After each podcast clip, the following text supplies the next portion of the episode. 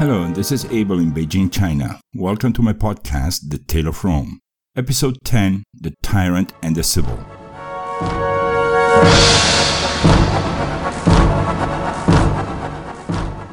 Last week we saw the end of Servius Tullius' life and how his son in law usurped the throne of Rome. And luckily, I already gave you guys a brief description of this king's character, so let's go ahead and see the first part of his reign. But first, we need to go over to our Latin word of the week. Last week we had the word laetus. In Latin language, laetus means happiness or prosperous, and the use of this word is closely linked to a person's personal happiness both in his public and private life. But perhaps the main meaning of this happiness refers to the economic state of a person or family, but here I want to highlight a small difference. Unlike today, people measure themselves in comparison to others around their own world. In ancient Rome, people measured their happiness in relation with their ancestors. In Rome, having an ancestor who's made it all the way to a consulship and not becoming a consul oneself was considered a bad thing. In fact, sometimes we will see cases of people, mostly patricians, who were looked down by their peers for the fact that they had someone in their family tree some 200 years ago who was a consul or a praetor, but they haven't managed to accumulate a single achievement in their own lives.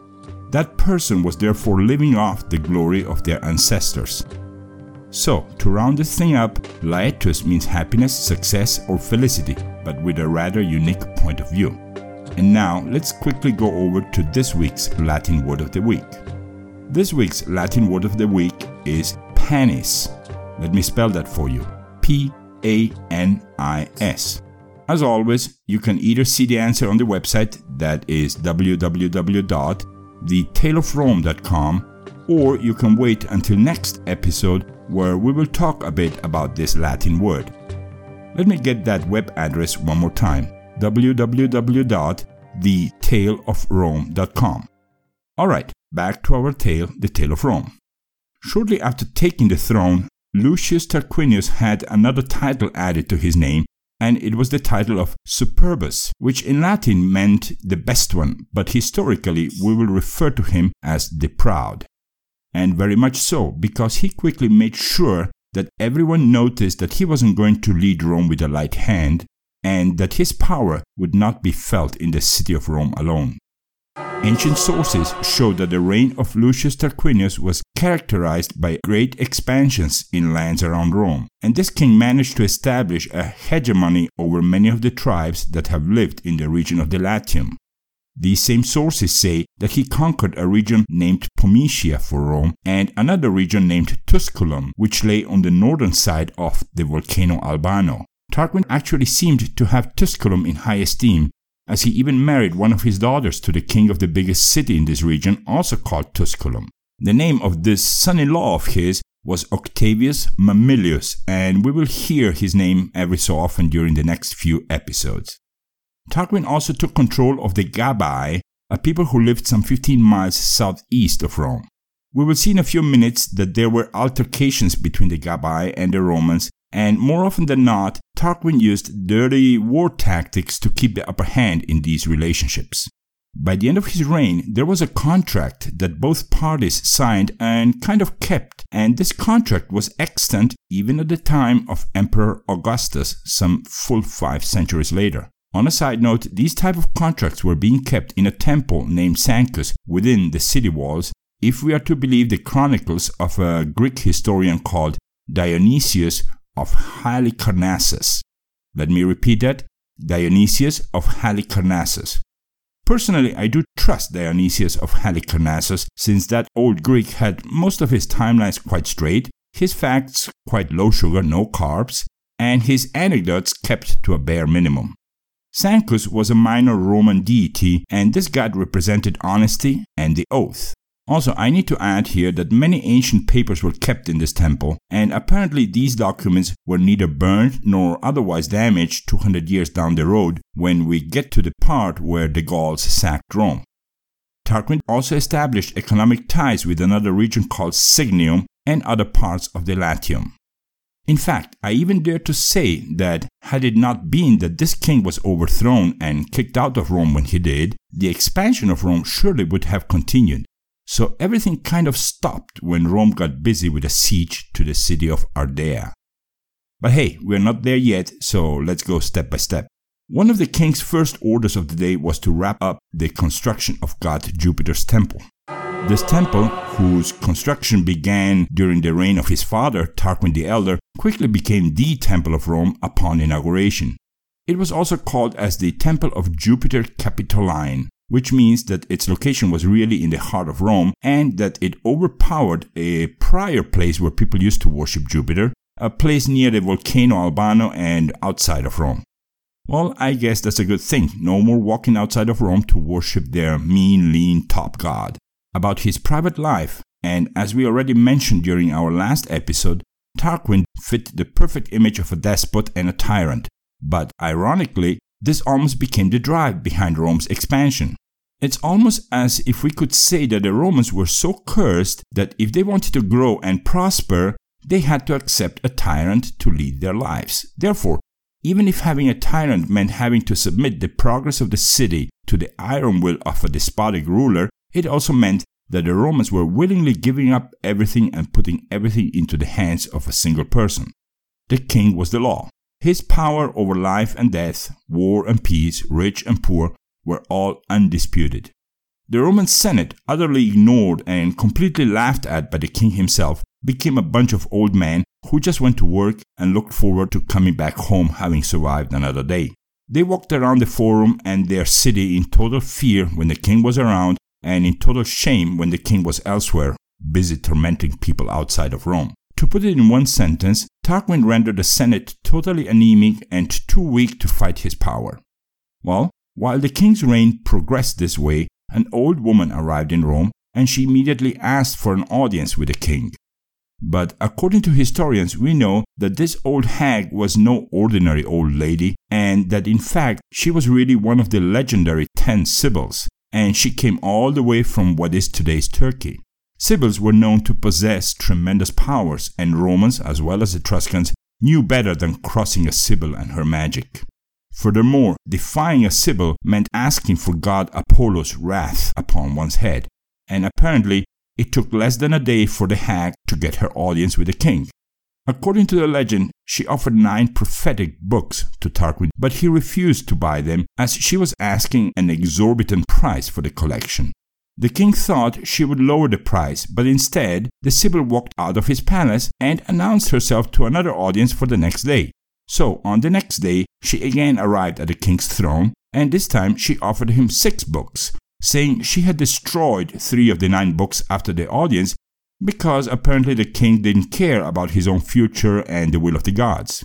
The king, angered but still unrelenting, said no again. But this time the Sibyl destroyed another three books in front of the king's very own eyes, and then stood for one last offer. Totally in shock, the king then told her to stop, and he bought the last three books, but at the same price of the initial set of nine books. And here is my own comment.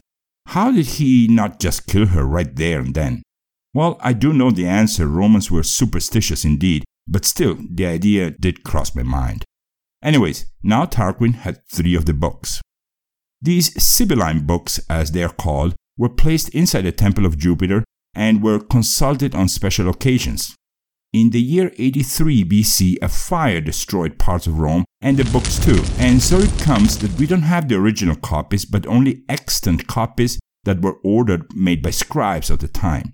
But then these copies were also lost to us because in the year 450 AD, Emperor Stilicho ordered them destroyed and heretic. But this comes to prove that the books or parts of the copies of these books did actually exist for no less than nine centuries, and that's quite a long time. Last but not least, these books had important religious meaning in ancient Rome all the way until the reign of Emperor Augustus. Alright, let's come back to current Rome and current King Tarquin the Proud. And here I'd like to give you another example on how this king liked to rule. One day, Tarquin ordered all the families of the nobles in Rome and its vicinities assembled. The assembly was to take place in a small forest outside of Rome called the Ferentine Forest. Ferentia was a local deity in the region, and she was the patron goddess of a city named Ferentium, not far from Rome. The forest also had a small lake or lagoon, and the waters of this lagoon were considered sacred by some. When the assembly gathered, Tarquin did not show up at the meeting, and the nobles spent almost the entire day waiting for the king. In the end, one of the nobles rose and started talking. He was angry at the treatment the king was giving them, and he affirmed that this was just a show of power of Tarquin to show them how he could make them wait all day. The name of the protester was Turnus Herdonius, and he added that something had to be done because the king was not supposed to be allowed to treat nobles like that. Just then, Tarquin showed up and took note of the man who had spoken up against him. The king announced that it was late and that the assembly would be postponed to the next day. In the meanwhile, he managed to bribe a slave of Turnus to hide a cache of weapons in the poor guy's bedroom. On the next day, when the assembly joined up again, Tarquin announced that he had just discovered a plot against his life and immediately pointed at Turnus as the head of the conspiracy. He ordered them all to walk back to the residence of the accused, and there they all saw the weapons hidden by the slave the day before. The poor guy was totally framed, and without any type of legal procedure, he ordered Turnus to be executed right there and then. They chained him and placed a wooden frame around his neck weighted with stones. Tarquin then ordered him drowned in the lagoon to the shock of all the other nobles who had neither the courage to speak for the framed man nor the guts to leave the place. They were all shell shocked. All they knew was that Tarquin was capable of just about anything. After the drowning, Tarquin ordered the assembly to continue, and he ordered the nobles into a so called Latin alliance. Without wishing to follow the fate of poor Turnus Herdonius, the nobles meekly ratified each one of the ideas of King Tarquin. And so every year, on the anniversary of the drowning of Turnus Herdonius, the Latin alliance would assemble again and decide on matters of war under the strict supervision of Tarquin the Sober. During Tarquin's generation, there was not one single rebellion from the Latins against the power of Rome. And in another example of dirty military tactics, here goes another story. One day, and being fed up with the behavior of the people of the Gabii, Tarquin sent his own son Sextus to their city, fully covered in blood. When the people of Gabii asked him what happened, he lied that his father had almost killed him, but he managed to escape, and the Gabii tribe believed him and offered him refuge. Soon, Sextus was able to prove his military prowess to the Gabii, and they welcomed him into their army, happy to be able to deliver a blow to the arrogant king of Rome, so they believed. After that phase had been accomplished, Sextus sent a messenger to Rome, and the messenger arrived to King Tarquin while he was walking in his garden with a stick he used to carry around. While the messenger was giving away the details of Sextus' success, the king didn't even bother to raise his head and only looked at his beautiful garden. After that, he began hitting the tall flowers in the garden in such a way that only the tallest ones were hit, right below the flower, leaving the stems intact. The messenger understood and left without saying another word. In fact, Sextus understood this message as well. Sextus was to begin smear campaigns in the city that had welcomed him in order to undercut the powers of the tallest generals and other military people, leaving the army intact. Executions became rampant, and military officers were framed easily by Sextus Tarquinius. Six months later, there wasn't one man standing in the way, and all the power came to rest in the hands of Sextus. And that's when he sent another messenger to Rome. Rome advanced against Gabii, and the city was taken so easily that there was almost no fighting. The leaders who did dare to fight, in fact, were taken back to Rome and thrown off the cliff adjacent to the Capitoline Hill, the one we already know as the Tarpeian Rock. In fact, Tarquin ordered stairs and a stone platform to be added to the Tarpeian Rock as to make this a spectacle viewable to the crowds of Rome. And as his kingdom progressed in this way, Tarquin pondered about his life and what he had done and earned so far. But with all he had done and earned against the people of Rome and against the people around of Rome, it was no wonder that the outcome could only be bad. A poisonous tree only produces poisonous fruits, someone once said. The people in the Senate of Rome only needed a match, the smallest of triggers, for all Rome to go up in the air and that smallest of triggers was given to the Romans by something Sextus did the next year. It went like this. At the end of the year 510 BC, rumors arrived to Rome that the tribe of the Rutuli were planning to rebel against the mother city. We mentioned those Rutuli back in episode 1. After the winter of 510 and 509 BC, Tarquin prepared a military campaign against them. Both Conquer and Siege were getting ready to travel to the city of Ardea. Ardea lay some 20 miles to the south of Rome through hilly land and almost at the very edge of the Mediterranean Sea. And as a side note, in those times Rome didn't wage war all year round.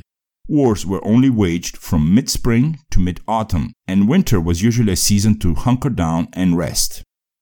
Next episode, we will see how stupid this son of Tarquin was and what exactly this guy Sextus did. But I can tell you right away that the spark was more than enough to change the fate of Rome and perhaps the fate of the whole Western world. Also, we will see how the historians made a smart move when rewriting their chronicles some centuries later and how they managed to make the year 509 BC the year when the Roman Republic started up. Personally, I don't believe it, not even for a minute, that the Republic really began in the year 509 BC, but hey, we gotta stick to the script, right? And you will see why the Romans did that, and it's not because the number 509 was any favorite number of theirs. Nope, there is another reason for that, and you will see why. Thank you for listening, and until next week.